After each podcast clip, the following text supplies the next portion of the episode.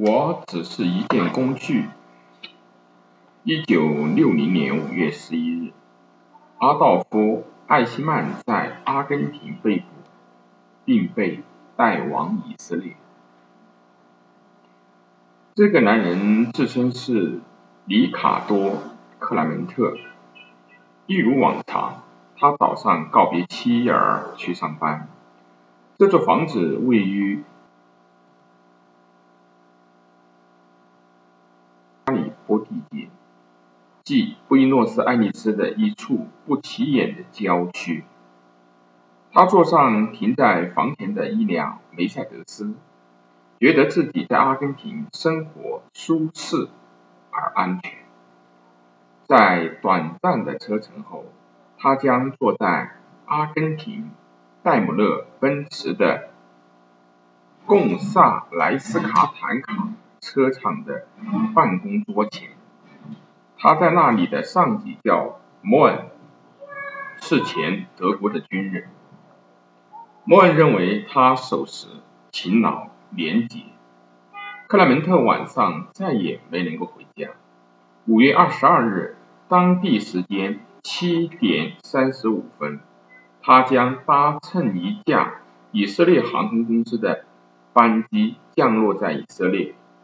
里卡多·克莱门特的真名叫做阿道夫·艾希曼。1945年之前，他是纳粹党卫军中校以及党卫军帝国安全部的第四部门 B 四的负责人。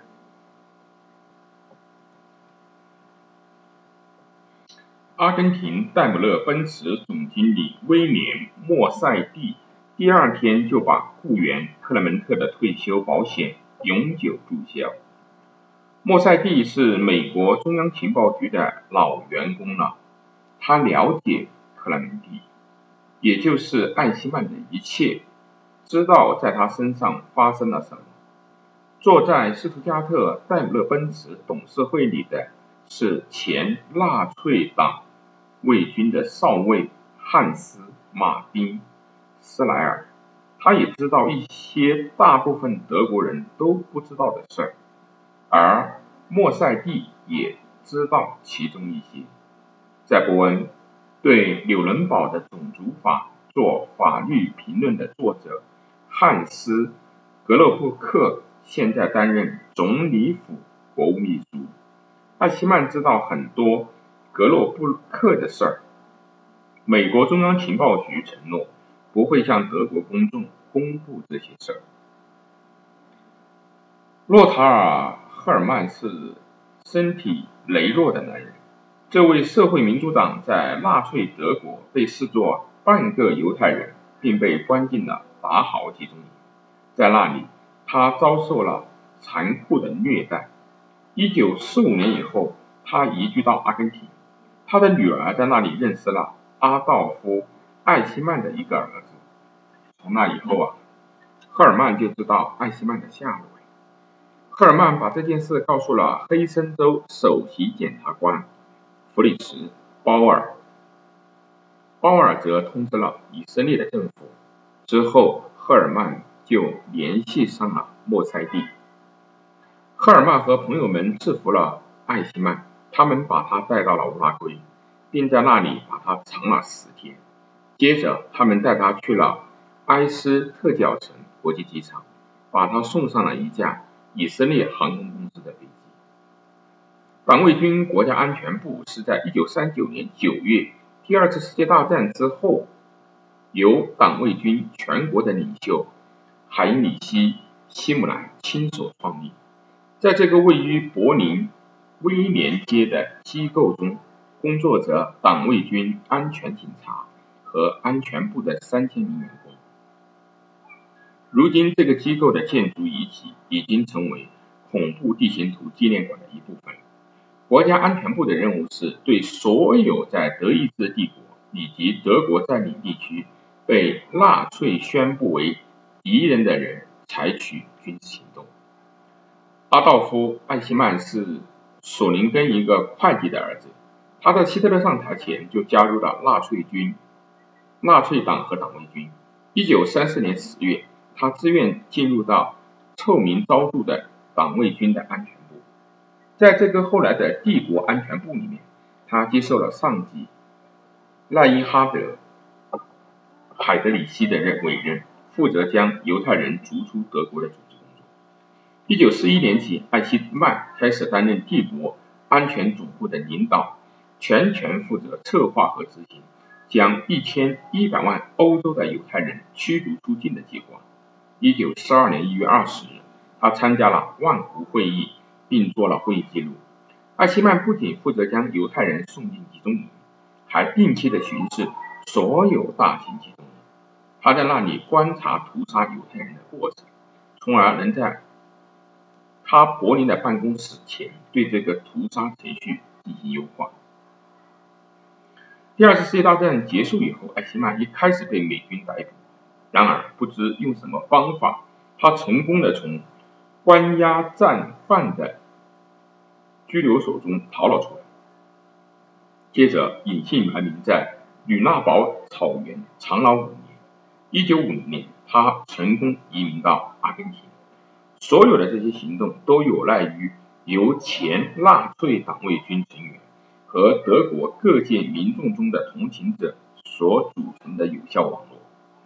艾希曼充满自信地用里卡多·克莱门特这个名字出现在他的新的故乡。在阿根廷生活的很多前国家社会党人，不久以后，艾希曼就在新成立的戴姆勒奔驰卡车厂找到了工作。这个斯图加特公司的董事会中有三名。前纳粹党以及党卫军成员，公司在阿根廷投资了近一千万美元。如果按照今天的购买力算，差不多是十亿欧元。这些钱来自戴姆勒奔驰二战期间在瑞士的存款，但这些资金的初始来源却没有对外公开。西蒙·维森塔尔是纳维也纳受纳粹。政权迫害犹太人记录中心的负责人，他的一个朋友在一九五二年就从阿根廷给他写信说：“我看到了那个卑鄙的恶棍艾希曼，他就住在布宜诺斯艾利斯附近。然而一开始，以色列的政府、世界犹太人大会、美国中央情报局和奥地利政府都没有积极对待维森塔尔的情报，